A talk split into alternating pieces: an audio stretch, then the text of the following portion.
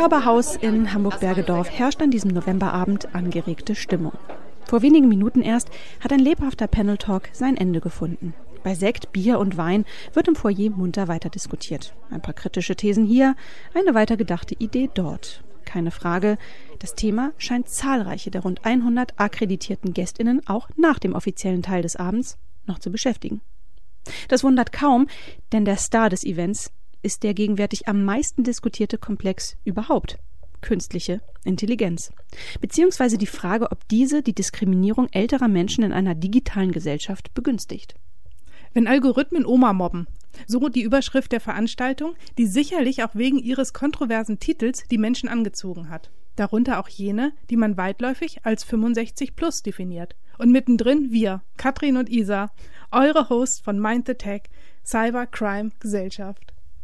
Aber nicht als Zuhörende, nein, uns wurde von der Körperstiftung die Aufgabe zuteil, den Abend aktiv mitzugestalten. Getreu dem Motto, haben wir noch nie gemacht, also sind wir dabei, haben wir natürlich zugesagt. Genau. Und so begab es sich, dass wir uns auf der Bühne mit zwei namhaften ExpertInnen wiederfanden. Zum einen die Hochschulprofessorin Dr. Jeanette Hofmann, Leiterin der Forschungsgruppe Politik der Digitalisierung am Wissenschaftszentrum Berlin für Sozialforschung. Und zum anderen Journalist Sebastian Meineck von netzpolitik.org, dem Online-Medium für digitale Freiheitsrechte. Zu viert ging es darum, das Spannungsfeld zwischen digitalem Fortschritt und rückläufiger Moral zu erkunden, vor allem in Bezug auf die bereits zitierte Generation 65 plus. Ein Thema so aktuell wie nie, denn spätestens seit dem Siegeszug der generativen KI kommt wirklich niemand mehr an diesem Thema vorbei. Doch bevor es ans Eingemachte geht, ein paar Sätze zur Körperstiftung.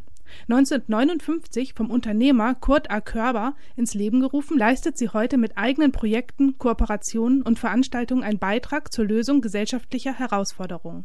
Die Institution mit Hauptsitz in Hamburg engagiert sich in den Bereichen Bildung, Wissenschaft, Völkerverständigung und soziale Integration, oft und gerne im Kontext der Digitalisierung. Und dazu zählt eben auch der Komplex der alternden Gesellschaft. Hat der digitale Wandel einen großen Teil unserer Bevölkerung möglicherweise vergessen?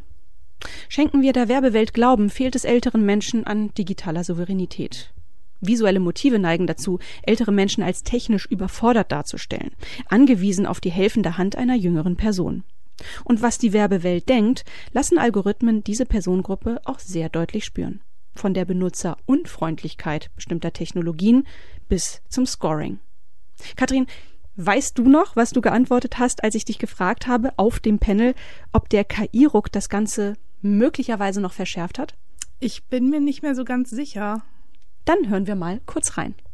Also wir haben ja, wir sammeln ja schon seit längerer Zeit Datenmassen, ähm, die wir in, in Cloud Computing äh, Strukturen gut ablegen können, verwalten können. Ähm, und mit KI können diese nun endlich genutzt werden. Also vorher musste wirklich von Hand äh, durch diese Datenmassen gegangen werden, geschaut werden und die, die Algorithmen, die abfragen, die wurden dann von Hand programmiert. Und jetzt mit KI ähm, haben wir selbstlernende Systeme erschaffen, die diese ganzen Datenmassen nehmen können und daraus Muster bilden können, lernen können. Ähm, und das funktioniert genau wie das Lernen auch, ähm, wenn man Kindern irgendwas beibringt. Also zum Beispiel, wenn Kinder lernen, äh, Obstsorten zu unterscheiden. Dann werden ganz viele Bilder gezeigt, das ist ein Apfel, das ist eine Banane. Dann werden immer mehr Bilder gezeigt, es werden Beschreibungen für die verschiedenen Obstsorten. Ähm, äh, genannt. Und irgendwann lernt ein Kind das halt zu unterscheiden. Und vielleicht am Anfang klappt es noch nicht so gut, wenn noch nicht so viele Daten da sind. Und je mehr Daten man zur Verfügung stellt, desto besser funktioniert diese Unterscheidung. Also bei Kindern und auch bei KI. Und ähm, das ist dann auch so der, der Punkt, wo man sieht, wo KI dann auch nicht mehr gut funktioniert. Also gerade ähm, wir haben ja gesagt, die, die äh, ältere Gesellschaft wird halt in den Medien manchmal ausgelassen. Deshalb fehlen da auch an vielen Stellen diese Daten. Äh, genauso wie ähm, in den USA gab es gerade ganz viel äh, Medienecho auf ähm, Gesichtserkennung, die einfach nicht gut auf ähm, schwarze äh, Menschen trainiert wurde, auf, äh, auf Black People of Color. Ähm, hier sind sogar einige Leute zu unschuld, also unschuldig ins Gefängnis gekommen ähm, nur weil einfach da nicht gut trainiert wurde. Und wenn wir aus, aus, unserem, äh, aus, aus den Daten eben auch die, die älteren Herrschaften äh, rauslassen, dann funktioniert das da nicht. Also bei der Gesichtserkennung kann es nicht gut funktionieren, auch bei der Spracherkennung. Also im Alter wird die Sprache manchmal unpräziser ähm, und das funktioniert dann einfach nicht mehr, wenn man nicht auch wirklich darauf trainiert. Ah ja, jetzt erinnere ich mich. Ja, die Daten sind ja nicht nur das Öl des 21. Jahrhunderts. Sie sind auch der Schmierstoff, der den KI-Motor am Laufen hält. Umso wichtiger ist es, regelmäßig den Ölstand zu prüfen. Am besten noch bevor die Anzeige im Armaturenbrett aufleuchtet. Die nimmt einem ja auch nicht die eigene Verantwortung ab. Weißt du, Isa, früher, da gab's ja noch Tankwarte. Auf die konnte man sich total gut verlassen. Die wussten genau, welcher Autotyp welche Art von Motoröl benötigt. Heute achtet man zuerst auf den Preis und ja dann auf die Qualität. Im Kontext von KI kann das fatal enden. Denn dann schleichen sich Fehler ein und Fehler können im schlimmsten Fall Leben gefährden. Etwa im Bereich der Medizin. Ja, eines der Referenzthemen, wenn es um KI und Alter geht. Beispiel Praxisalltag. Bereits in der analogen Welt bleiben die spezifischen Bedürfnisse und Anforderungen älterer Menschen oft auf der Strecke. Ja, sie hören mitunter schlechter, sind langsamer, haben weniger Sitzfleisch im Wartezimmer und sind skeptischer bei ihrer Medikation als jüngere Patientinnen. Aber nicht immer bringen Ärztinnen und medizinisches Personal ihnen das notwendige Verständnis entgegen. Und da KI Vorurteile nicht nur reproduziert, sondern mitunter auch um ein Vielfaches verstärkt, wenn Technologien nicht streng genug kontrolliert werden, könnte das Risiko einer Verschärfung von Altersdiskriminierung in der Gesellschaft steigen. Umso wichtiger ist es, dass die von einer KI verwendeten Daten repräsentativ für ältere Menschen sind und altersbedingte Stereotype überwinden. Zum Beispiel, dass bestimmte Symptome altersbedingt bzw. dem Verschleiß geschuldet sind, was nicht immer stimmen muss. So werden akute Probleme übersehen und nicht adäquat behandelt. Ein absolutes Worst-Case-Szenario. Inzwischen hat auch die Weltgesundheitsorganisation WHO das Thema ins Visier genommen. In einem 2022 veröffentlichten Positionspapier listet die Organisation gleich acht Denkanstöße auf, die sicherstellen sollen, dass KI-Technologien für die Gesundheit Altersdiskriminierung bekämpfen und ältere Menschen vollständig in die Prozesse, Systeme, Technologien und Dienste einbeziehen, die sie betreffen. Die Liste reicht von robusten Ethikprozessen bis hin zu altersdiversen Data Science Teams. Letzteres ein leidliches Thema. Doch wer steht hier eigentlich in der Verantwortung? Sebastian Meineck hat dazu eine ganz klare Meinung. Tech-Konzerne entwickeln die Produkte und verkaufen sie primär. Und vielleicht fängt es dann irgendwie in der Garage an, wo so ein paar Studierende sagen, wir basteln jetzt mal etwas, das wir Facebook nennen. Und dann kann man das denen jetzt nicht vorwerfen, dass die ihr Produkt nur für junge Leute und Studierende entwickelt haben. Aber ein paar Jahre später sind das plötzlich die größten, prägendsten Technologiekonzerne der Welt. Und da sitzen immer noch so jugendlich motivierte, vor allem weiße, vor allem männliche, vor allem abilisierte und auf jeden Fall nicht alte Tech-Bros, die dann solche Produkte entwerfen. Das heißt, ältere Erwachsene sind wenig beteiligt daran, sich einfach nur zu überlegen, wie das Produkt funktionieren soll. Wie groß ist die Schriftart? Was kann man mit dem Produkt machen? Für wen ist das interessant und attraktiv? Mhm. Wer ist, wenn es um KI geht, in den Trainingsdaten sichtbar? Okay, das lassen wir mal so stehen. Aber dennoch, wenn aus eigener Kraft und Motivation keine nachhaltigen Veränderungen herbeigeführt werden können, dann hat doch zumindest der Gesetzgeber die passende Lösung parat. Oder? Dazu nochmal Sebastian Meineck. Ich hatte mir äh, im Vorfeld des Abends mal angeschaut, steht im aktuellen KI-Gesetz irgendetwas mhm. zum Thema Altersdiskriminierung. Zum Kontext, die Europäische Union ähm, ver verhandelt gerade in der Schlussphase ein großes Gesetz zur Regulierung von künstlicher Intelligenz. Wird auch weltweit beobachtet, dieses Gesetz, weil das maßgeblich sein kann. Das ist gerade im Trilog. Und es gibt ähm, nur in den Vorbemerkungen eine Erwähnung, ähm, zumindest eine indirekte, denn da ist von Altersgruppen die Rede. Also nicht von alten Gruppen, sondern generell von Altersgruppen in so einer Auflistung, ähm, was bei ähm, KI-Systemen bedenklich sein kann. Der konkrete Zusammenhang ist, wenn ich mich richtig erinnere, ähm, Leistungen und äh, Jobs. Also soll jemand angestellt werden, soll jemand noch gekündigt werden, verdient jemand eine Gehaltserhöhung. Und da wird erwähnt, das könnte bei verschiedenen Altersgruppen interessant sein. Gleichwohl es in den Vorbemerkungen teilweise recht ausführliche Sätze gibt zu anderen Dimensionen der Diskriminierung. Also es ist nicht komplett unsichtbar, aber es spielt eine krasse Nebenrolle, selbst in den Vorbemerkungen zu, zu diesem Gesetz. Mhm. Ich finde ja, man sollte sich auch damit beschäftigen, wie ältere Menschen neue Technologien nutzen, ihnen zuhören, ihre Bedürfnisse erfahren. Oft werden Dinge angenommen, die am Ende mit der Realität wenig gemeinsam haben. Gut, dass wir Janet Hofmann mit im Panel hatten, die durch ihre Forschung Einblicke bekommt und hier Klarheit schaffen kann. Also wenn man sich anguckt, wie Leute Technologien benutzen und wie die vor allen Dingen auch algorithmisch gesteuerte Technologien heute nutzen, mhm. ähm, die spielen, die experimentieren ja damit rum und entwickeln ihre eigene Art und Weise, diese Technik nicht nur zu meistern, sondern sie auch auf die eigenen Bedürfnisse zuzuschneiden. Ich habe vor kurzem in einem Vortrag als Beispiel gehört, dass ältere Leute dabei äh, beobachtet worden sind, wie sie mit Gesundheits-Apps umgehen. Und da stellte sich heraus, dass ein Großteil der älteren Leute, es war nicht in Deutschland, es war in einem asiatischen Land, sich schlicht geweigert haben, Apps, die speziell sich auf Gesundheit äh, konzentrierten, zu nutzen und stattdessen darauf bestanden haben, WhatsApp, das sie sowieso nutzen, mhm. für diese Fragen zu nutzen. Das war umständlich, das war schwierig, aber sie haben es gemacht und haben WhatsApp sich so anverwandelt, dass es ihren äh, Zwecken ähm, Genüge getan hat.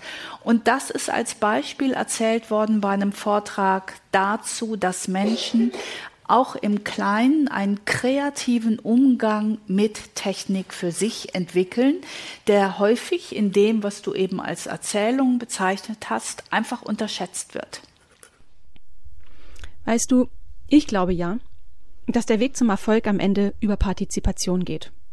Das Ziel sollte sein, Räume zu schaffen, um Wünsche und Ideen älterer Menschen zu heben und ohne Umwege in den Maschinenraum zu transferieren.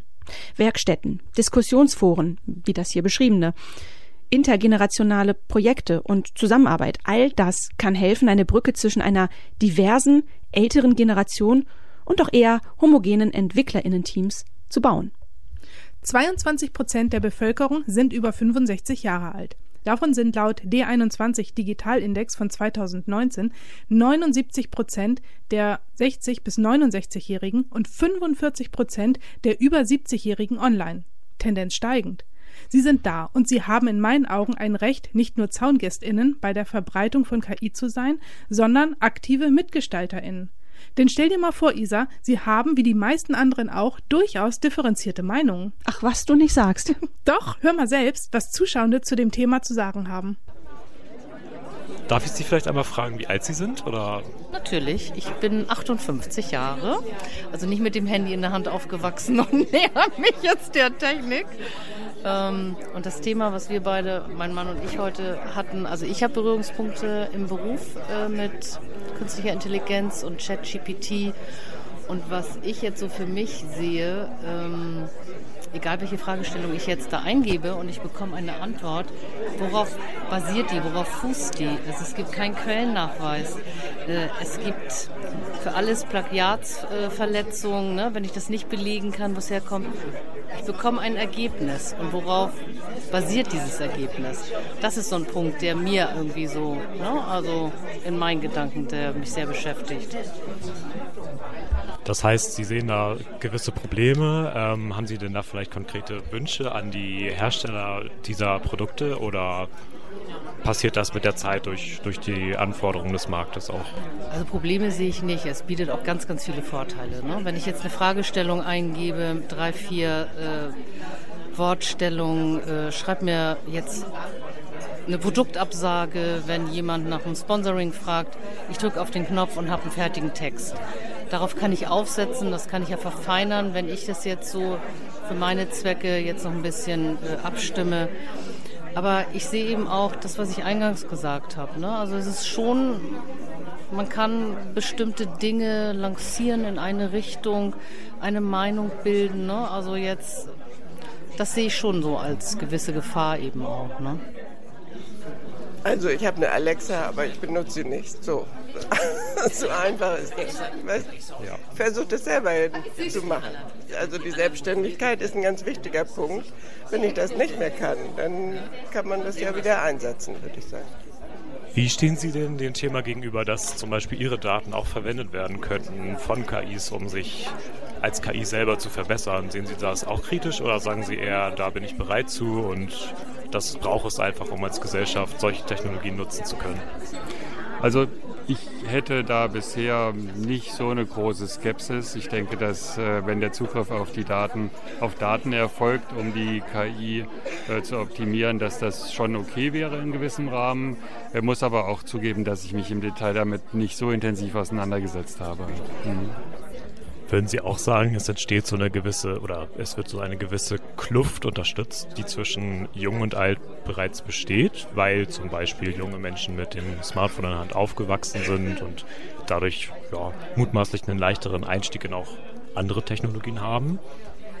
Es ist eine Kluft letztendlich, also das glaube ich schon. Ich meine, wir beide sind ja jetzt auch eher im oberen äh, Drittel, so jetzt ich bin Ende 50 äh, wo sie schon merken, jetzt auch Menschen, die sich nicht unbedingt so mit der digitalen Welt beschäftigen und eher noch analog, denen ist es verschlossen, ne, wenn die analog unterwegs sind. Die haben ja gar nicht die Möglichkeit, die Option, äh, das so zu nutzen. Das glaube ich schon, ja. Ich fand es ganz spannend. Heute war ja eine Aussage von, ich weiß jetzt leider nicht ihren Namen, Jeannette, äh, hm, die Professorin, dass sie gesagt hat, irgendwann haben wir ja diesen Cut, weil dann eben diese Generation ab drei Lebensjahren bin ich jetzt schon digital unterwegs gewesen. Ne? Wenn wir dann diesen Wandel dann erleben, ne? dass alle im Grunde genommen schon so digital unterwegs sind. Benutzen Sie KI oder haben Sie schon Berührungen gemacht? Also ich, ich, ich habe mit KI indirekt zu tun, weil wir bei Wikipedia zunehmend mit KI-Texten nicht geflutet werden, aber es kommt schon vor, dass irgendwas zusammengestoppeltes da ankommt. Das heißt, Sie arbeiten in dem Bereich oder? Ja, ich kontrolliere da ein bisschen mit und äh, dann stellt man fest, dass die, die intelligenten Texte eben nicht so intelligent sind, sondern hinterfragt werden müssen. Und Menschen kriegen es noch raus, dass, dass da irgendwas nicht stimmt. Ob das so bleibt, ist die große Frage. Haben Sie schon mal künstliche Intelligenz benutzt oder Nein. befindet sich künstliche Intelligenz in Ihrem Haus? Das habe ich noch nicht benutzt. Aber ich versuche das zum, zum Beispiel zu sehen, was für Vorteile das hat. Nicht nur negative, sondern auch im medizinischen Bereich, dass es doch eine ganze Errungenschaft ist. Und das darf man auch nicht verkennen. Also sind Sie prinzipiell offen dem gegenüber? Auf jeden Fall, auf jeden Fall. Also mich bestätigen diese Aussagen einmal mehr, dass es in unserer Verantwortung als Gesellschaft liegt, sicherzustellen, dass KI-Systeme fair, transparent und diskriminierungsfrei arbeiten, dass die Sorgen und Bedenken einer älteren Bevölkerungsschicht ernst genommen werden. Klare ethische Richtlinien und Standards müssen her.